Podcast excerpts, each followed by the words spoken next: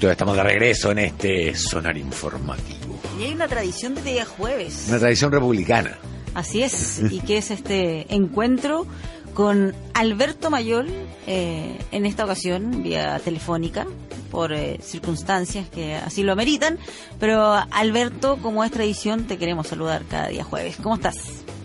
¿Cómo están? Muy buenos días. Sí, mil disculpas por no poder eh, estar en presencia física, pero eh, las labores, pero las labores, las labores propias del, hogar eh, requieren mi presencia en este instante. Así que les pido disculpas, pero creo que bueno, gracias a la tecnología que ha procurado la, revolución tecnológica, eh, estamos en condiciones de poder tener este contacto casi sin merma. Casi sin merma. Tienes toda la razón. Oye, eh, lo importante es el contenido, así es que vamos a la, a la conversación. Ese es el problema, ese es el problema sí. No,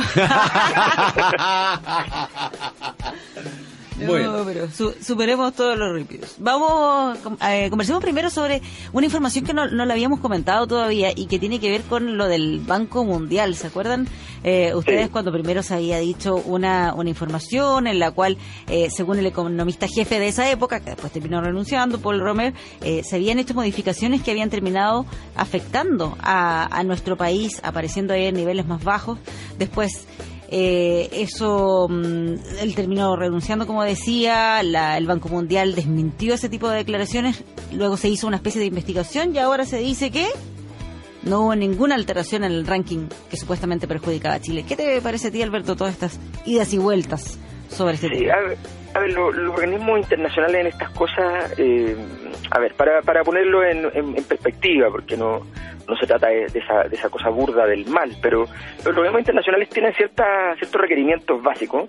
Entre ellos está eh, que les gusta mucho esa canción que dice nunca quedas mal con nadie. Entonces esto que hizo el economista en jefe del Banco Mundial es realmente muy serio porque básicamente era reconocer una modificación de datos impulsada por el Banco Mundial para perjudicar a eh, un gobierno específico e insinuó además que podían haber otros eh, perjudicados en ese en ese proceso. Eh, la idea es muy creativa como para hacer simplemente una, una ocurrencia. Puede estar muy equivocado, puede haber visto puede haber visto eh, sesgos allí donde no los había, todo eso es perfectamente posible, pero normalmente un economista en jefe del Banco Mundial, a menos que hayan tenido ellos un error muy grande en la selección de personal para uno de sus cargos o el cargo más importante que tiene, eh, bueno, uno puede imaginarse que en realidad eh, algo había al menos. yo creo que hay que entender que los, organismos internacionales en estas cosas son bien tienen orientaciones bien bien bien marcadas, o sea, a ellos les cuesta mucho, eh, es un precedente que puedan decir algo como lo que dijo el economista en jefe, es muy improbable que lo sostengan en el tiempo, eh, porque básicamente negocian con los países, o por poner un ejemplo, un ejemplo no no no casi delictivo como este, pero un ejemplo. lo, el Banco Mundial calcula porque quieren hacer una gran reforma en todos los países, por ejemplo, para mejorar las condiciones de, de, transparencia y evitar la corrupción. Entonces hacen un trabajo enorme en, ese, en esa orientación y llegan a la conclusión de que eso vale X cantidad de dinero. Pero se dan cuenta que los países no van a entrar a eso si es que le dicen esa cifra porque la cifra es muy alta. Entonces los países van a decir, no, o sea, es que es imposible que sea. Entonces, ¿qué hacen? Modifican todo el estudio, le piden a los economistas que maquillen, maquillan hasta el final y lo dejan en la mitad. Cuando está en la mitad, entonces lo presentan a los países y le dicen a los países, mira, en un objetivo a tantos años, esto vale tanto, qué sé. Y cuando los países ya gastaron la mitad, les avisan que en realidad vale el doble, que se que los, los gastos eran mayores a los que habían pensado y qué sé yo. Entonces, ese tipo de cosas son, son frecuentes en los organismos internacionales porque es la forma que tienen para que los países se suban y todo ese, ese tipo de situaciones. Por lo tanto, el, maquillaje de datos es un arte que en general manejan. manejan. Eh, porque además todos sabemos que hay muchos de los datos que, claro, suenan, sí, se nota la diferencia entre un país y otro, pero son, son de repente muy discretos para las diferencias que sabemos que existen entre las conductas, comportamientos o, condiciones en las que se habita en un lugar eh, y, y otro.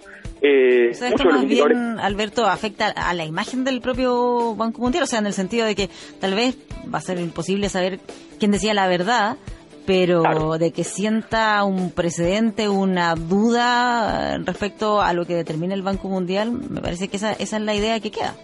O sea, revela, revela cosas. Por ejemplo, revela el, el poder enorme que tiene o sea, bueno, podría revelar, porque voy a, voy a ser más preciso, podría revelar el poder enorme a nivel internacional, pero ha logrado adquirir eh, Sebastián Piñera.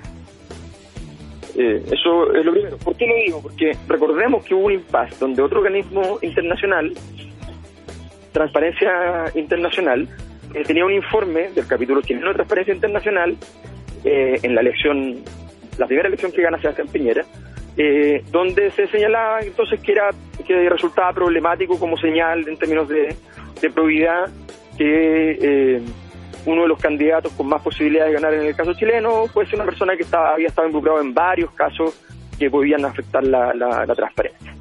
Pues bien, ese informe del capítulo chileno es citado, es mencionado eh, por eh, Eduardo Frei Gustaglen en el debate, recordaremos.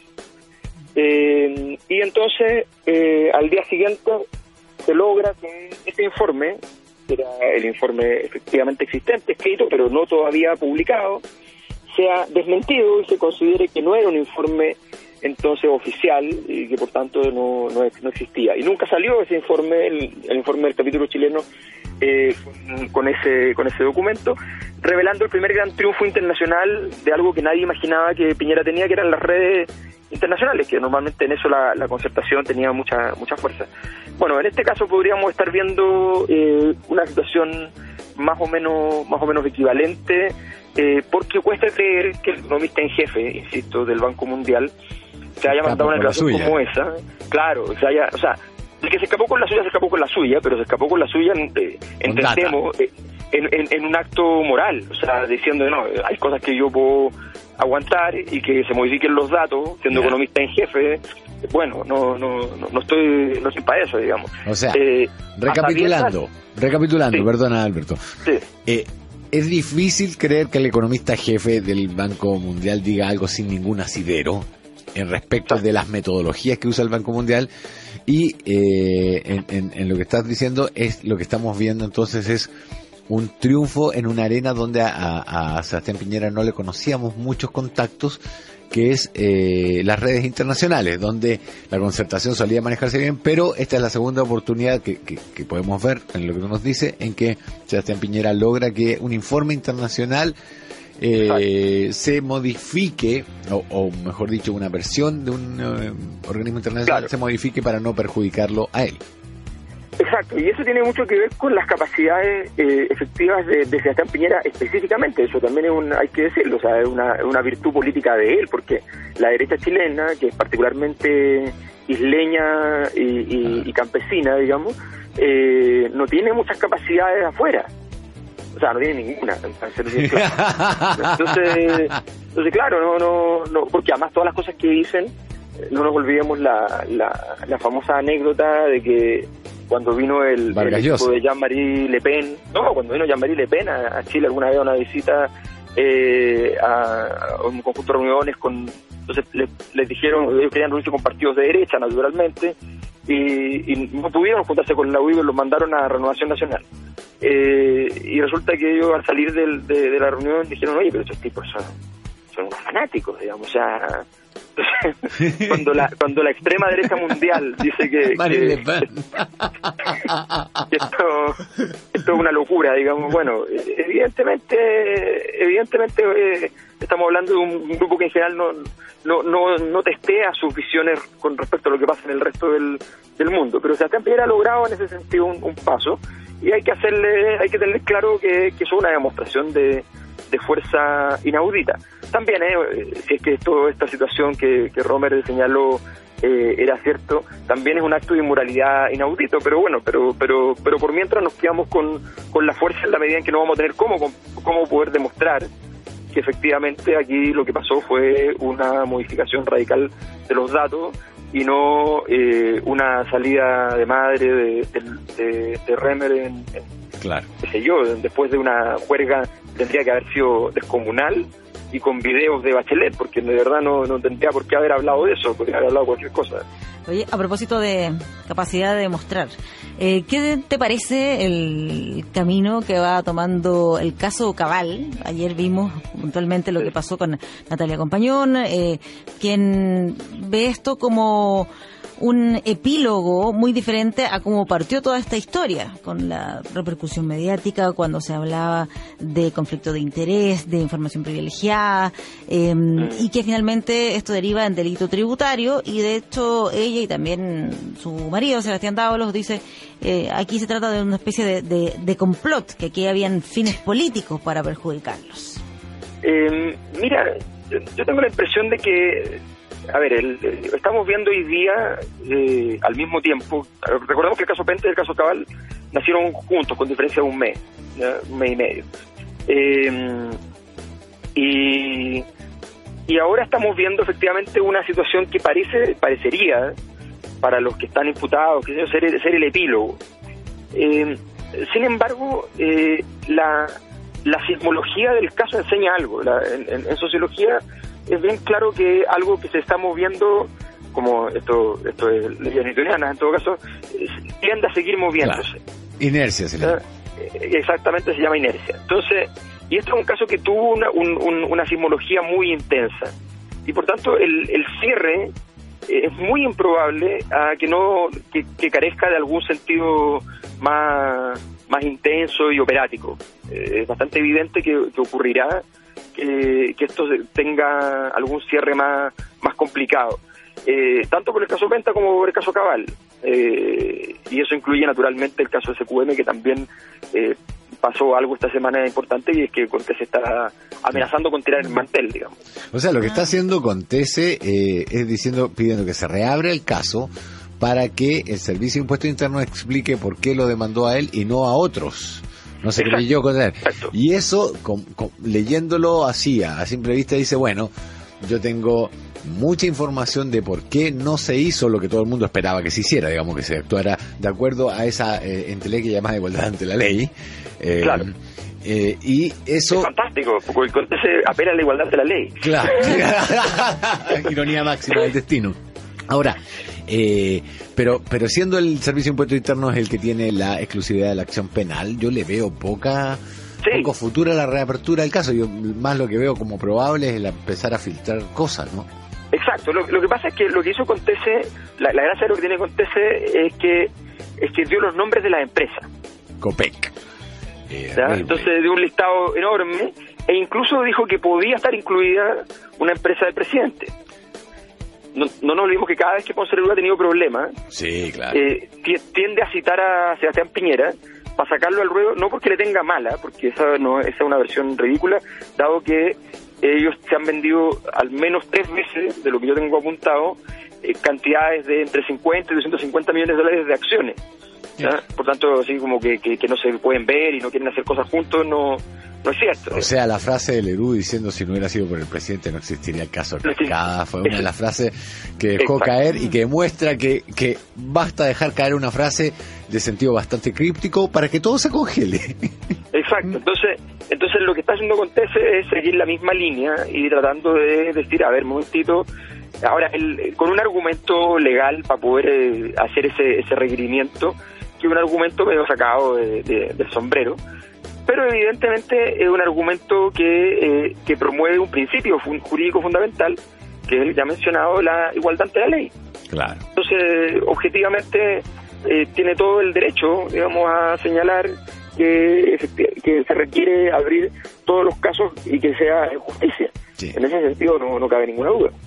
Lo, que pasa es que, a ver, leo acá eh, que ante la amenaza o el riesgo de cárcel por nueve años, digamos, lo que lo que ha dicho es que eh, incluye informes de recopilación de antecedentes de empresas como Forestal Arauco, Asesorías y MBC, COPEC, o sea, empresas COPEC y COPEC S.A., OAS Chile, Agencia en Chile, Inversiones Siemens Sociedad Anónima, Abastible, Banco de Crédito e Inversiones, Ripley Corporate, Itaú Corbanca, eh, Watts, Sud, o sea, CAP y Compañía de Acero Pacífico. Ahí está, está.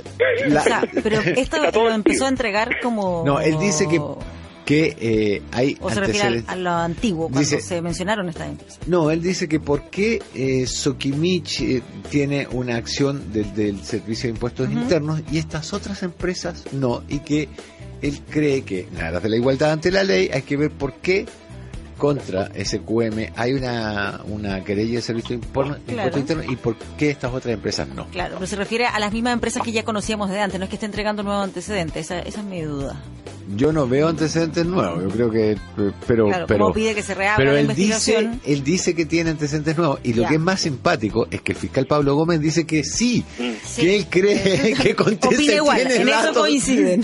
Lo cual suena a te, te, tiro una te, hago correr al riesgo una pena de nueve años y el otro dice, bueno, pero yo tengo más antecedentes. Se me había olvidado. Conversemos de estos nueve antecedentes.